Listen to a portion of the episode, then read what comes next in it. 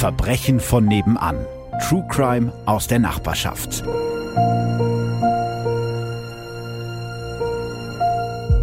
Hallo zusammen, ich bin Philipp. Ich bin Ralf. Und äh, wir sind jetzt schon bei Folge Nummer 5 von Verbrechen von nebenan. Es ist verrückt. Die Folge heute, nämlich der Millionenkuh des Felix Vossen, ist eine etwas andere Folge. Ich habe nämlich einiges an Interviewmaterial vorab bekommen. Alle Töne, die ihr heute hört, stammen aus der Dokumentation Abgezockt der Anlagebetrüger Felix Vossen, die ihr euch äh, seit Februar in der ZDF-Mediathek anschauen könnt. Vielen Dank an ZDF Info an der Stelle, dass ihr uns diese Töne zur Verfügung gestellt habt und die Doku dürft ihr euch natürlich gerne angucken. Als Felix Vossen spurlos verschwindet, ist das Wetter in London warm und frühlingshaft. Es ist der 5. März 2015, als der 41-jährige gebürtige Gütersloher seine teure Wohnung in der German Street Nummer 15 am Piccadilly Circus in London verlässt und zum Flughafen London City fährt. Dort kauft er bei der Fluggesellschaft Swiss International gleich mehrere Flugtickets für insgesamt 1000 Euro. Doch er wird nur eins davon benutzen, ein Ticket nach Zürich. Vorher weist er eine Lagerfirma an, alle seine seine Geschäftsunterlagen zu schreddern und schickt seiner Mutter eine SMS. Kein Text, einfach nur drei Herzen. Sein allerletztes Lebenszeichen ist eine SMS an seine Freundin zwei Wochen später. Es tut mir so leid, ich wollte dir nie wehtun und ich dachte immer, dass ich es zum Schluss hinkriegen würde, aber es wurde schlimmer und schlimmer. Danach wird Felix Vossen zum Phantom, das von Scotland Yard, dem FBI und der Schweizer Justiz gejagt wird. Denn nicht nur Felix Vossen verschwindet, sondern mit ihm auch mindestens 35 Millionen Euro. Geld, das ihm Bekannte und Freunde anvertraut haben, damit er es für sie anlegt. Es gibt mindestens 30 Opfer. Deutsche, Schweizer, Engländer, Amerikaner. Felix Vossen war ihr bester Freund, manchmal sogar so etwas wie ihr Ersatzsohn. Und doch trieb er sie in den finanziellen Ruin, zerstörte ihn und ließ all diese Menschen mit der Frage zurück, wie sie Felix Vossen jemals trauen konnten. Wer ist dieser Felix Vossen? Felix Burkhard Vossen wird am 11. April 1974 in Gütersloh geboren. Sein Vater ist Norbert Vossen, sein Großvater Burkhard Vossen. Burkhard Vossen hatte 1925 an der Neunkirchener Straße in Gütersloh-Kattenstroth die Frottierwerke Vossen gegründet, in denen er das damalige Luxusgut Frotte für alle Menschen erschwinglich machen wollte. Seine Idee wurde zu einem riesigen Erfolg, spätestens als Burkhard Vossen 1951 den Frotte-Bademantel erfand, kannte jeder in Deutschland die Firma Vossen. Ralf, hast du einen Frottee-Bademantel? Nein, habe ich nicht. Wir haben einen Hotelbademantel. ja, ich habe tatsächlich einen. Vielleicht ist er sogar von Vossen. Muss ich mal nachgucken. Selbst Udo Jürgens legendäre weiße Bademäntel, mit denen er sich am Ende seiner Konzerte immer ans Piano setzte, kamen von Vossen aus Gütersloh. Zu Spitzenzeiten in den 80ern hat Vossen 3500 Mitarbeiter. Felix Vossen wächst in Gütersloh auf. Als er zwölf ist, schicken ihn seine Eltern auf ein angesehenes Schweizer Internat, auf dem ein Schuljahr rund 80.000 Euro kostet. Felix verlässt das Internat nach vier Jahren ohne Abitur, sondern mit mittlerer Reife. Das Geld war also offensichtlich nicht so besonders gut angelegt. Die Eltern haben das auch so akzeptiert? Das war okay? Ja, ich glaube, das Verhältnis zu den Eltern war da schon nicht so gut. Noch Jahre später erzählte er Freunden, dass er in dieser Zeit sehr gelitten habe. Der Gütersloher Horst Wörmann war der erste Betriebsleiter der Firma Vossen und erinnert sich an diese Zeit. An für sich war Felix nie da. Das war nur, als er so kleiner Böcker war. Nachdem Felix Vater Norbert die Firma in den 70ern übernommen hat, beginnt einige Jahre später der Niedergang des Textilimperiums Vossen. Die deutschen Produkte können preislich nicht mehr mit der Konkurrenz aus Asien mithalten.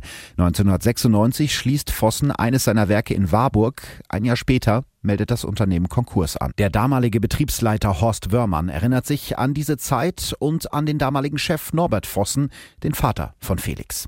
Der war geldgeil wenn es so nehmen wollen. Und ich behaupte nicht, ja, dass dein Sohn vielleicht ja, was geerbt hat. Das behaupte ich nicht. Aber viele Leute sagen, komm, der Apfel fällt nicht weit vom Stamm. Da ist also vieles, würde ich sagen, ist da auch schief gelaufen. Eine Investorengruppe übernimmt eine Produktionsstätte und die Markenrechte an Vossen.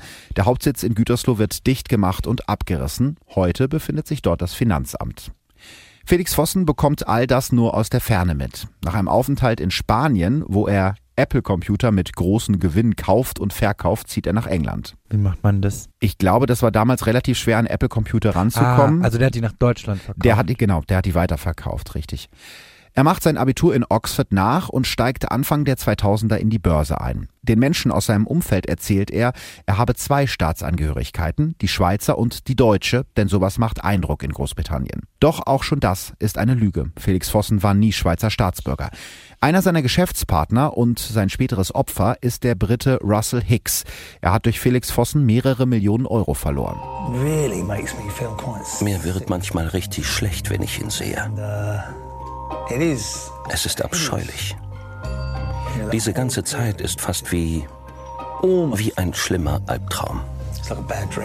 Felix steigt in die feine Londoner Gesellschaft auf, bietet seinen reichen Freunden Hilfe dabei an, ihr Geld anzulegen, verspricht Renditen von 15 bis 20 Prozent. Also das klingt ja erstmal seriös, aber bei 15 bis 20 Prozent könnte man ja eventuell. Ja, das finde ich halt auch krass, weil das sind ja alles Leute, die sowieso schon Geld haben, aber die wollen halt einfach noch mehr Geld. Und wahrscheinlich am Ende des Tages bei solchen Renditen setzt dann irgendwann die Vernunft auch aus. Felix Vossen schafft, dass die Menschen ihm vertrauen. Er hat ein freundliches, weiches Gesicht, seine schulterlangen, welligen Haare kämmt er nach hinten. Viele seiner Investoren sind seine Freunde und er pflegt diese Beziehung und ruft seine Investoren oft an. Außerdem macht er gerne teure Geschenke. Mal ein teures Küchengerät, mal eine Einladung zum Rinderfilet in seiner Wohnung an der German Street im Herzen von London. Das Rinderfilet kommt angeblich frisch mit dem Flieger von der argentinischen Ranch seiner Familie. Ist er denn jetzt auch Argentinier? Nein, er ist nicht auch Argentinier, er ist immer noch Deutscher. Er war ja auch schon Schweizer. Er war auch schon Schweizer, richtig. Und ich glaube, das äh, Rinderfilet war wahrscheinlich aus dem Supermarkt. Simon Gaggett, eines seiner Opfer, beschreibt Felix Vossens Wohnung so. Ich erinnere mich deutlich daran, wie bemerkenswert sauber seine Wohnung war. Wie perfekt alles war. Die Bildbände, die weißen Sofas, die Statue am Fenster. Alles war unbenutzt. Es war wie in einem Musterhaus. Niemand lebte da. Und ich erinnere mich an diese ganzen Geräte, auf denen er früher seine Geschäfte machte. Diese ganzen Bildschirme. Man konnte die wechselnden Zahlen darauf sehen. Von angeblichen Deals oder Auktionen und Aktien. Aber dieses ganze Zeug war Unsinn. Vielleicht hat er einfach nur eine Demo-Version laufen lassen. Finde ich ganz interessant, weil das, das klingt so ein bisschen so, als wäre diese ganze Wohnung und dieser Trader-Kram so eine Ja, Kulisse. ja, genau, so eine Kulisse gewesen. Ähm, er hat sozusagen den, den Börsenexperten so ein bisschen Ja, beziehungsweise ein gespielt. Verkaufsraum dann. Ja, auch. genau. Showroom. Genau, ein Showroom einfach. 2008 gründet Felix Vossen in Zürich die VCP oder YCP Asset Management AG. Ein Jahr später die YCP Analytics GmbH. Beide in der Nähe des Paradeplatzes, eine der besten Adressen von Zürich. Auch Russell Hicks besucht Felix in der Schweiz, um sich seine neue Firma anzuschauen, bevor er ihm weiteres Geld gibt. An diesem Tag in der Schweiz, nachdem ich all diese Leute getroffen hatte, war ich sehr zuversichtlich, dass alles vollkommen in Ordnung war, dass ich mir keine Sorgen machen musste. Er wusste, wie der Börsenhandel funktioniert und kannte sich in der Materie gut aus. Zu diesem Zeitpunkt war er schon seit einigen Jahren dabei, offenbar erfolgreich und handelte auf eigene Rechnung. Er ging sehr systematisch vor, war extrem vorsichtig. Er sprach immer von Risikomanagement. Immer mehr Menschen geben Felix Vossen Geld, damit er es für sie anlegt und damit fette Gewinne einfährt. Sogar seine eigenen Eltern. Das heißt, der hat seine eigenen Eltern betrogen. Ja, im Prinzip schon. Also eigentlich hätte ihm zu diesem Zeitpunkt schon klar sein müssen, dass dieses ganze System irgendwann zusammenbricht, aber da kommen wir jetzt zu. Denn anfangs bekommen alle ihr Geld wieder. So funktioniert das System. Die Schweizer Wirtschaftsprüferin Sonja Stirnimann erklärt uns mal das System Vossen. Es sind Menschen, die ähm, die Fähigkeit haben, andere zu begeistern, quasi mitzumachen in einem Projekt, Gelder zu investieren. Die sind sehr charmant, sehr kultiviert, intelligent. Man, man sagt, sie seien erfolgreich. Diese Charakteristiken von dieser Person sind ja das, die Essenz schlussendlich, von einem Ponzi-Schema. Das Ponzi-Schema ist ein uralter Finanztrick, der schon in den 1920er Jahren erfunden wurde von Charles Ponzi, deswegen heißt es so. Also ein klassisches Schneeballsystem, kennt man ja aus Deutschland auch. Das funktioniert so lange gut, wie Felix Vossen immer neue Anleger findet, mit deren Geld er die alten Anleger auszahlen kann. Nochmal Sonja Stirniemann. Was wir oft sehen, ist, dass es so eine quasi Bugwelle ist. Man beginnt mal, es funktioniert funktioniert etwas oder es funktioniert eben nicht, im Sinne von man fährt Verluste ein, kann diese Ansprüche, also Renditen nicht ausbezahlen, braucht dann neue Investoren, damit man überhaupt das Geld hat, um diese Renditen den bereits bestehenden Investoren auszubezahlen. Und das wird dann immer größer, diese Bugwelle. Irgendwann wird man überrollt von dir und dann bricht das System auch in sich zusammen. Felix Vossen gaukelt seinen Anlegern vor, eine große Firma mit vielen Mitarbeitern zu haben, schreibt Mails unter falschen Namen und gibt sich als sein eigener Angestellter oder seine eigenen Angestellten aus. Auch am Telefon. Nee, am Telefon nicht, das hat er nicht gemacht, aber er hat wohl ähm, Schauspielerinnen oder Studentinnen beschäftigt, die für ihn ans Telefon gegangen sind. Und die Mails hat er dann mit verschiedenen Namen Gut, abgeschickt. Das ist ja einfach. Das ist relativ einfach, genau. Das Geld seiner Anleger schiebt er auf mehr als 60 Konten hin und her. Also ich habe mit drei Konten schon Schwierigkeiten, da irgendwie Überblick zu behalten. Eines seiner späteren Opfer, Justin Davis, spricht in der Welt sogar von 180 verschiedenen Konten. Bei dem Besuch in Felix Vossens Privatwohnung in London sieht Davis mindestens 40 verschiedene TAN-Generatoren auf dem Schreibtisch liegen. Diese kleinen Plastikdinger, mit denen man Überweisungen tätigt. Genau, die mit denen man 40. mit denen man Online-Überweisungen tätigt. Das heißt, er hat da die ganze Zeit Geld hin und her geschoben wie ein Verrückter. Felix behauptet, er brauche die TAN-Generatoren für die Quartalsberichte. Okay. Ja, das ist Unsinn. natürlich völliger Unsinn. Er verschiebt das Geld seiner Anlieger auf weltweiten Konten hin und her, bis nur noch er die Übersicht hat. Das ist natürlich klar, das macht es dann für spätere Strafverfolger ein bisschen schwieriger. Dass Felix Vossen 2010 unter die Filmproduzenten geht, passt eigentlich gar nicht zu dem eher öffentlichkeitsscheuen Mann. Vielleicht wollte er sich durch den prestigeträchtigen Job noch mehr Seriosität verschaffen.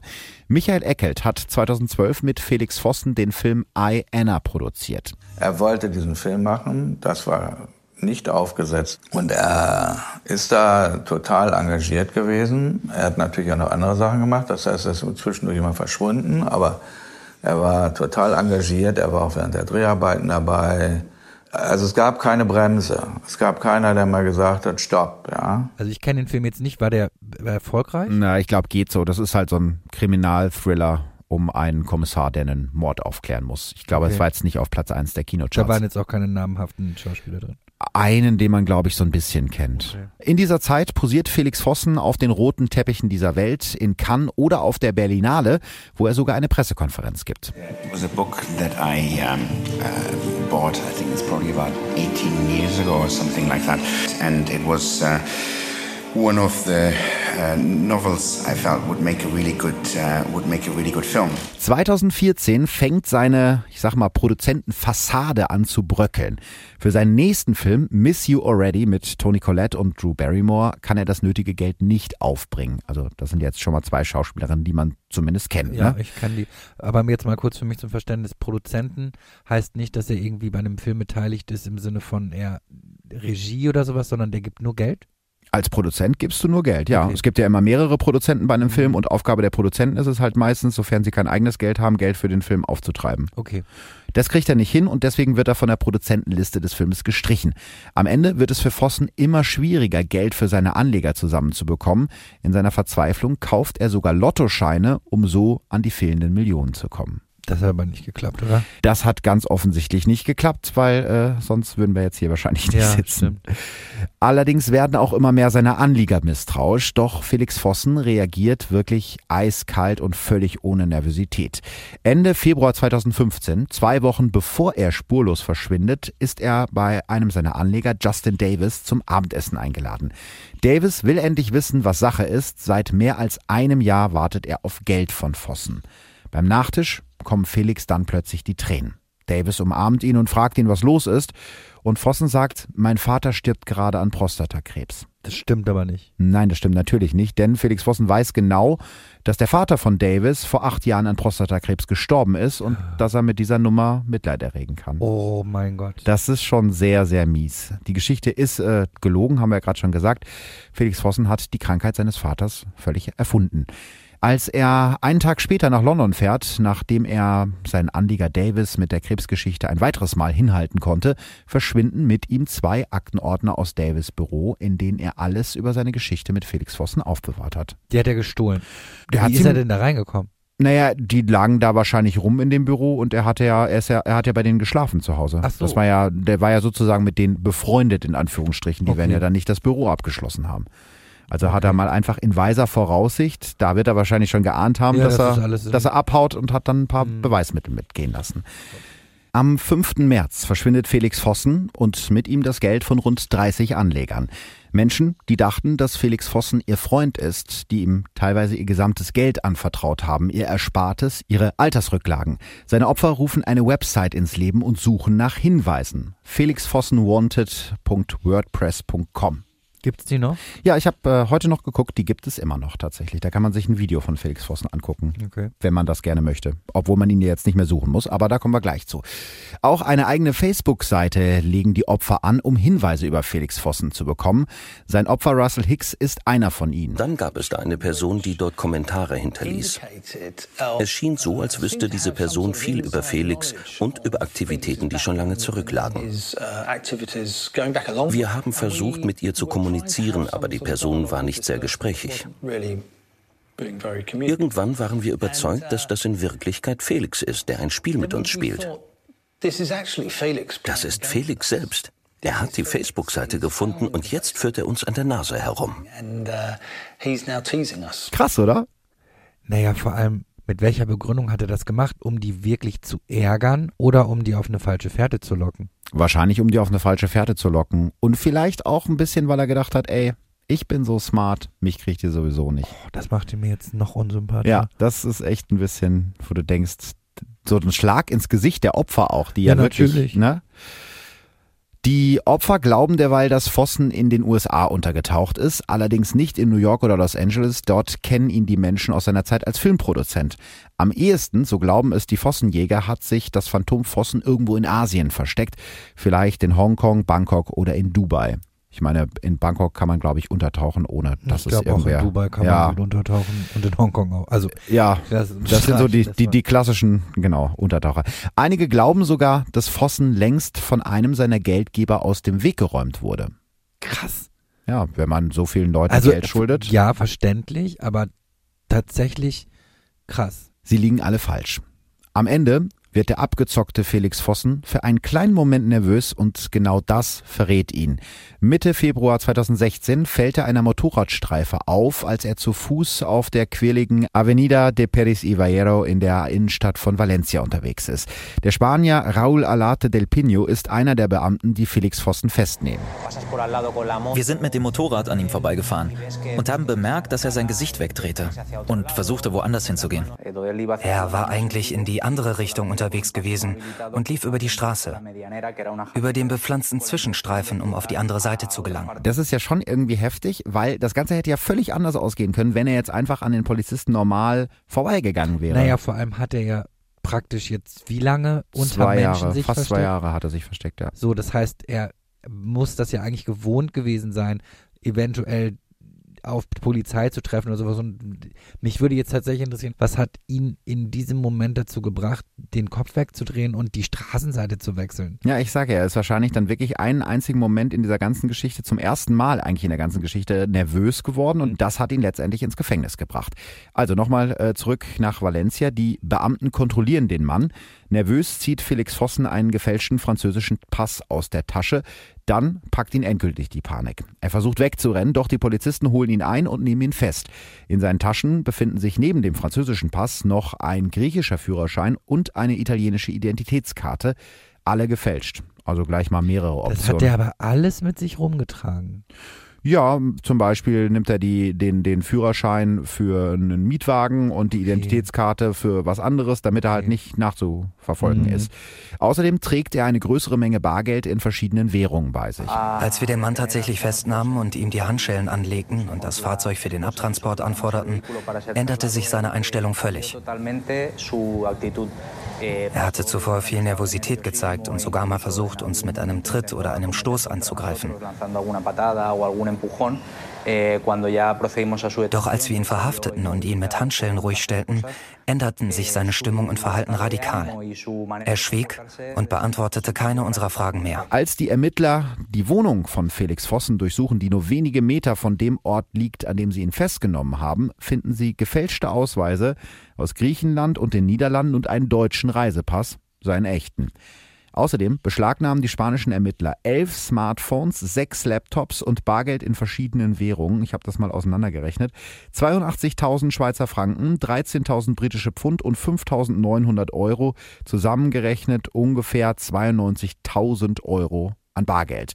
Außerdem finden die Ermittler 244 Gramm Kokain, damaliger Marktwert fast 17.000 Euro. Das lag da alles so rum. Es hat jetzt da nicht einfach so rumgelegen, sondern wird wahrscheinlich irgendwo versteckt gewesen sein. Mhm.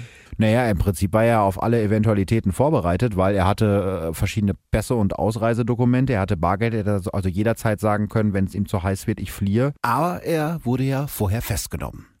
Am 13. April 2016 wird Felix Vossen in die Schweiz ausgeliefert. Bei seinem ersten Verhör sind auch einige seiner Opfer mit im Raum, erzählt der zuständige Schweizer Staatsanwalt Marek Demont. Die Angespanntheit spürt man dann mehr, wenn es zu Einvernahmen kommt, wo diese Personen im gleichen Raum sind und wo man sieht, dass die sich gut kennen und dass sie große Enttäuschung, Ärger und Wut vorhanden ist. Ja, irgendwie nachvollziehbar, dass da so ein bisschen Aggressivität und Enttäuschung mit im Raum ist, oder? Verständlich. Ja, das scheint etwas zu sein, was man in der Schweiz so macht. Ich kann mir das irgendwie nicht vorstellen, dass bei einer Vernehmung direkt die Opfer mit dabei sind. Das passiert ja bei uns meist erst vor Gericht. Nach anderthalb Jahren in U-Haft, die haben also sehr lange gebraucht, um das, glaube ich, alles so auseinander zu klamüsern, dieses ganze Finanzkonstrukt, beginnt am 22. November 2017 der Prozess gegen Felix Vossen. Es ist nur ein einziger Verhandlungstag angesetzt. Die für Wirtschaftsdelikte zuständige Staatsanwaltschaft Zürich III wirft Vossen gewerbsmäßigen Betrug, Geldwäsche und mehrfache Urkundenfälschung vor. Sie fordert eine Haftstrafe von sechs Jahren und zehn Monaten. Die Ermittler haben lange gebraucht, um das Netz von Kontenfirmen und Anlegern zu entwirren, das Felix Vossen über Jahre gestrickt hat. Vor Gericht wirkt der wortgewandte Gütersloher wie ein anderer Mensch. Der Glanz in seinen Augen ist weg. Er spricht stockend und bricht während der Aussage immer wieder in Tränen aus. Dabei dreht er immer wieder am Ehering seines verstorbenen Großvaters und schluchzt, wie leid ihm alles tut. Selbst seine Opfer wie Russell Hicks haben Mitleid mit ihm. Er hat so viel einfach weggeworfen. Er hatte Freunde, die ihn sehr geliebt haben. Er hat seine eigene Familie betrogen. Es ist das eine, viel Geld durch Geschäfte oder so etwas zu verlieren, aber alle deine Freunde zu verlieren und zu erleben, dass deine Familie dich hasst. Ich meine, sie hatten Anwälte im Gericht, die ganz klar darauf aus waren, ihn dran zu bekommen. Können wir das nachvollziehen? Natürlich, aber das heißt auch wirklich, da war niemand mehr auf seiner Seite. Nö. Aber Ja, er hat ja auch alle. Die um Freund- Geld gebracht. Was war mit der Freundin? Der Freundin hat er auch Geld aus den Rippen geleiert. Die hat er auch verarscht. Am Ende verurteilt der Richter Felix Vossen zu sechs Jahren Haft. Er wird in Handschellen in die Justizvollzugsanstalt Zürich gebracht, wo er noch heute sitzt. Bei guter Führung könnte er 2020 schon wieder freikommen. Ja, auch wenn der Betrüger Felix Vossen jetzt im Gefängnis sitzt, das Leben seiner Opfer hat sich für immer verändert. Eines der Opfer, eine Rentnerin, hat ihre sämtlichen Ersparnisse verloren und lebt durch Felix Vossen in Armut. Ein anderes Opfer wollte mit dem Gewinn aus den Investitionen seine an Demenz erkrankte Mutter pflegen. Auch seine eigenen Eltern hat Felix Vossen um viel Geld gebracht. Sie haben den Kontakt mit ihm abgebrochen. Sein Opfer Russell Hicks Ich werde ihm das niemals verzeihen können. Denn in das Haus von irgendjemandem einzubrechen und etwas zu stehlen oder eine Bank ausrauben ist eine wirklich schlimme Sache.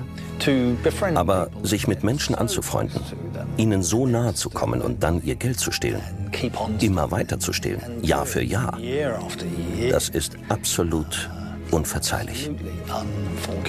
Am Ende bleibt natürlich die Frage, wer ist schuld an all dem? Der raffinierte Hochstapler Felix Vossen aus Gütersloh? Die Banken, die nicht genau hingeguckt haben? Oder vielleicht auch ein Stück die Opfer, die so gierig waren, dass es sie eigentlich gar nicht interessiert hat, woher das Geld kommt? Wie Felix Vossens Anwalt Reto Steinmann nach der Urteilsverkündung gesagt hat. Jetzt kann man sich fragen, ja, war das, eine, war das zurückzuführen auf die Beziehung zu, zu den Kunden oder waren diese Kunden oder ein, ein Teil davon eben auch äh, in Anführungs- und Schlussstrichen halt eben auch etwas gierig? Ja, was sagen wir denn jetzt? Ich Selber finde das schuld? schwierig.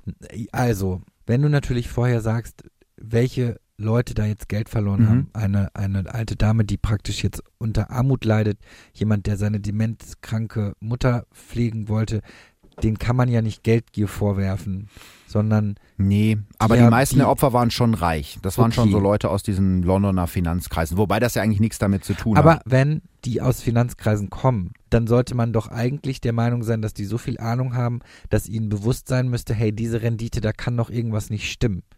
Ja, auf jeden Fall. Also ich glaube, natürlich spielt dieser Freundschaftsfaktor eine große Rolle.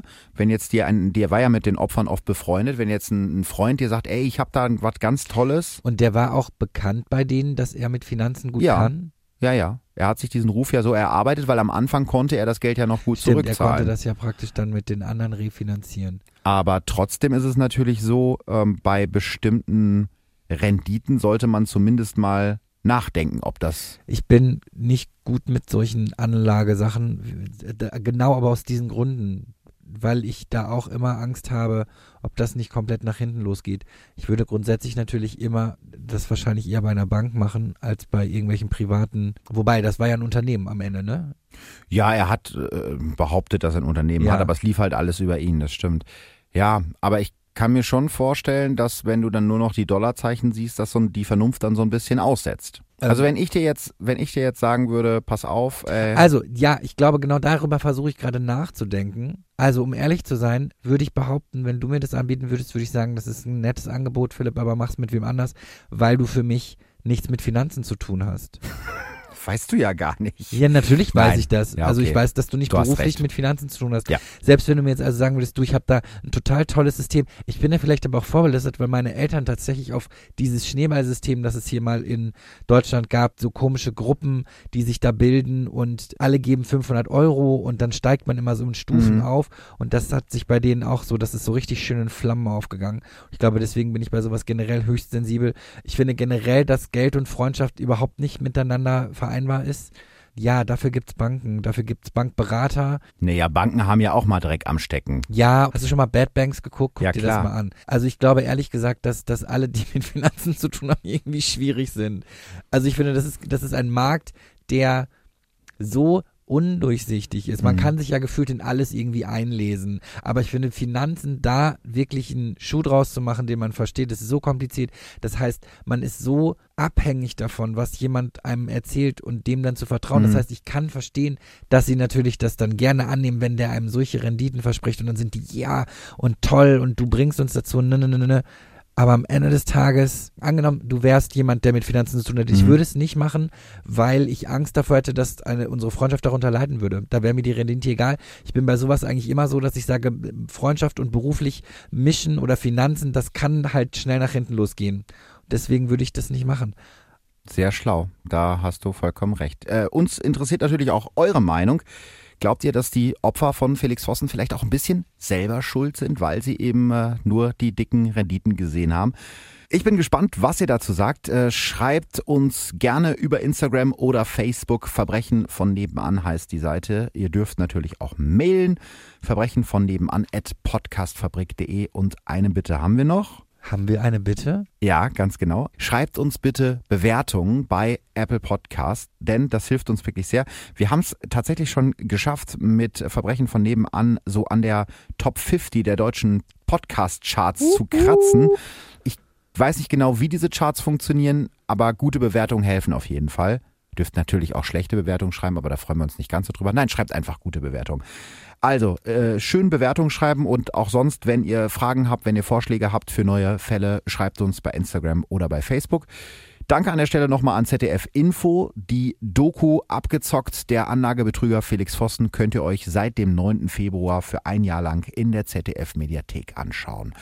Das war Folge Nummer 5 von Verbrechen von nebenan, der Millionenkuh des Felix Vossen. Ich bin Philipp Ich bin Ralf. und wir sagen danke, dass ihr zugehört habt. Bis in zwei Wochen. Bis bald. Tschüss. Verbrechen von nebenan. True Crime aus der Nachbarschaft. Mehr Infos und Fotos zu unseren Fällen findet ihr auf unserer Facebook- und unserer Instagram-Seite.